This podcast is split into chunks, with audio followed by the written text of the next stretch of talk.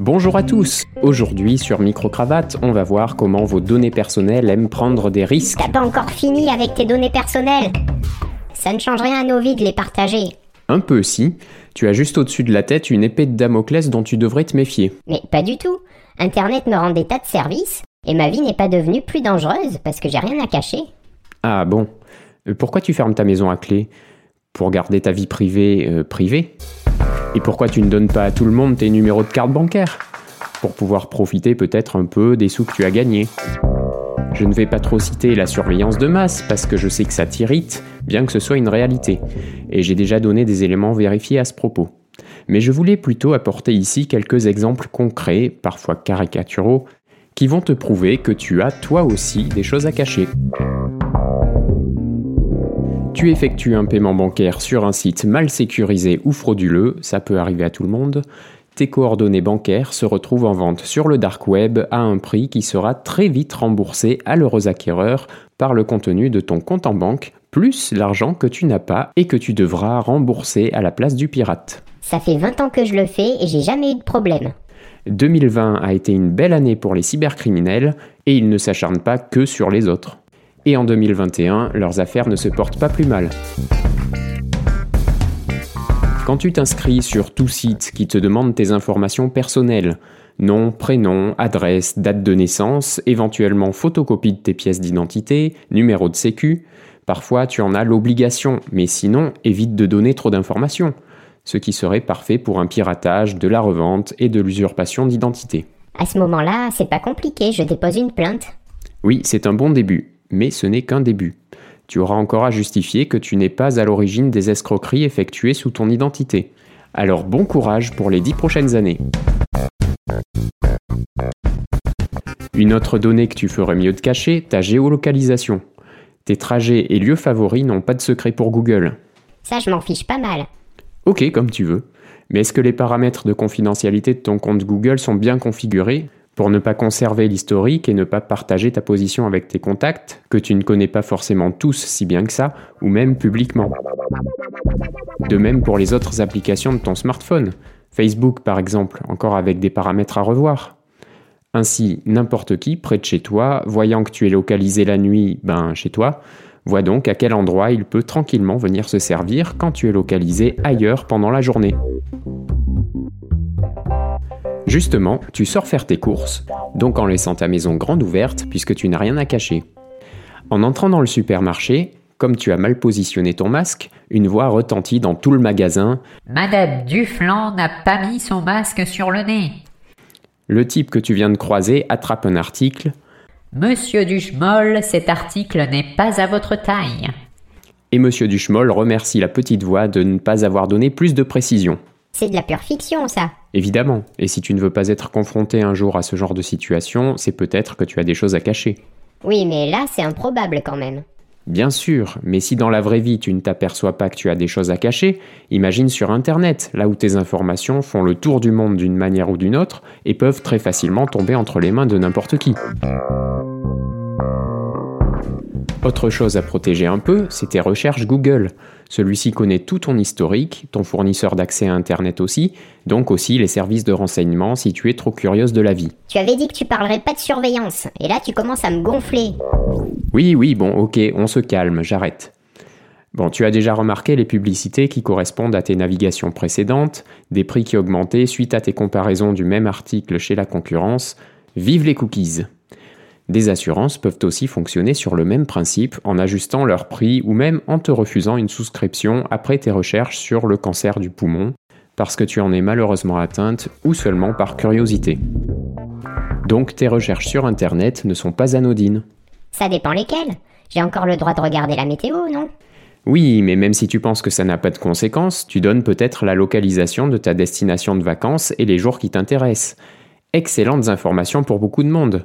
En les recoupant avec les données que chacun détient sur toi, les possibilités d'exploitation sont extrêmement variées. Comme?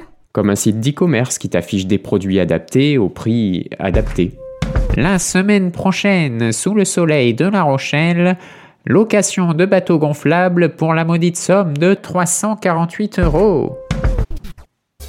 Ou comme Google qui adapte tes prochains résultats de recherche à ce lieu.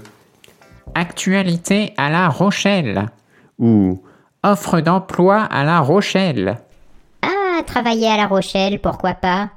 Voilà, donc tu regardes les actus locales pour mieux connaître l'endroit et affiner au passage ton profil pour les sites suivants. C'est pas trop méchant.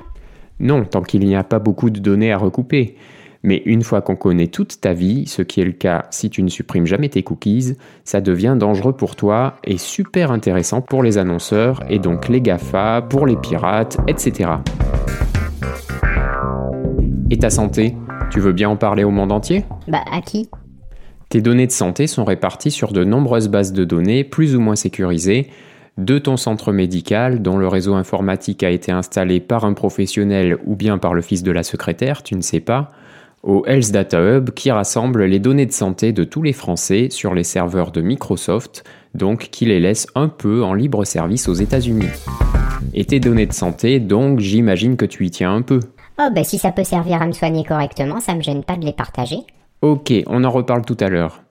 Or, ces données ont une grande valeur marchande, tout comme celles des sites de rencontres. Mais je vais pas sur les sites de rencontres. C'est bien, comme ça tu n'offres pas d'infos croustillantes risquant d'alimenter une demande de rançon. Et ta boîte mail? Danger, elle contient tes conversations, tes documents importants avec des informations sensibles, les bons de commande de tes achats en ligne, et tu accumules tout ça depuis des années. Elle te sert aussi à retrouver les mots de passe de tous tes comptes internet, dont certains contiennent aussi des infos confidentielles. Alors, sauf si tu n'as rien de tout ça à cacher, sécurise ta boîte mail avec un vrai mot de passe changé régulièrement et avec la double authentification. Ton Wi-Fi est très facile à pirater, surtout si tu n'as pas jeté un œil aux paramètres de sécurité de ta box en l'installant. Le fils de tes voisins est peut-être en train de regarder le contenu de ton ordinateur ou de prendre la main sur ton enceinte connectée. Entrer sur un réseau Wi-Fi ne demande pas beaucoup de compétences en informatique, il suffit de trouver quelques bonnes informations sur Internet. Ils vont m'entendre, cela Non, non, pars pas sonner chez tes voisins, c'était un exemple. On fait une pause et je vous rappelle que vous pouvez m'aider à continuer de faire vivre Microcravate de diverses manières. Déjà en participant financièrement, vous trouverez tous les détails et les contreparties en cliquant sur le lien Tipeee dans la description de l'épisode ou en trouvant la page du podcast dans votre moteur de recherche privé. Tapez Étienne Microcravate et je ne serai pas bien loin. N'hésitez pas non plus à partager sur les réseaux sociaux, à vous abonner à la newsletter qui vous donne ma sélection d'actualités du numérique de la semaine et l'accès au forum. Vous pourrez ainsi venir discuter avec la communauté, poser vos questions et répondre à celles des autres. Pensez aussi à vous abonner au podcast dans votre application pour être alerté de la sortie des épisodes. Enfin, si vous aimez ce podcast, une note et un commentaire font toujours plaisir. Tu sors de la douche et tu passes dans le champ de ta caméra de surveillance, de ta webcam d'ordinateur, de smartphone ou de tablette, piratée, mais ça tu ne le sais pas, ce serait trop simple. La sortie de douche, un exemple parmi toutes situations filmées que tu détesterais voir diffusées sur Facebook si tu ne paies pas la somme demandée. Est-ce que tu te curerais le nez avec plus d'élégance si ta famille, tes collègues ou voisins pouvaient se connecter à tes webcams à volonté? Tu penses à sourire à chaque fois que ton smartphone est face à ton visage? Et les possibilités de reconstitution de ta vie privée se multiplient avec le nombre d'objets connectés sur ce réseau Wi-Fi. Donc ton enceinte connectée, mais aussi tes ordinateurs et tablettes, ton robot de cuisine, la télé et la radio qui ne sont plus alimentés par les ondes hertziennes mais par ta box, le thermostat, les volets roulants, l'alarme, donc quelqu'un qui met la main sur tes appareils connectés peut te voir, t'entendre, savoir ce que tu manges et devant quel film, quelles sont tes heures de coucher, de lever et d'absence.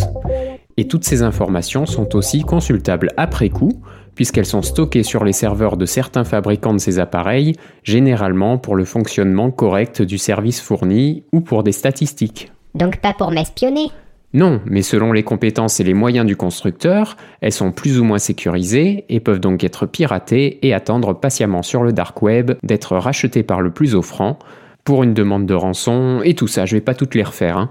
Donc non, ne te gêne pas, fais comme chez toi. Maintenant que tu en as marre d'être pisté chez toi, tu prends ta voiture un peu sur les nerfs et hop, tu appuies un peu sur le champignon et tu es à 56 en ville dans une belle ligne droite. La voiture t'avertit que tu es en excès. Imagine si elle te demandait en plus si tu voulais transmettre ton infraction à la police. N'importe quoi. C'est donc un non? Mais tu n'as rien à cacher pourtant.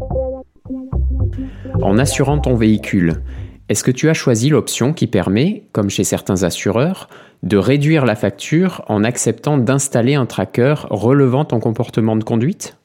Eh ben oui, j'ai fait ça, et ça ne me pose pas de problème. C'est bien, donc tu es certainement une conductrice responsable.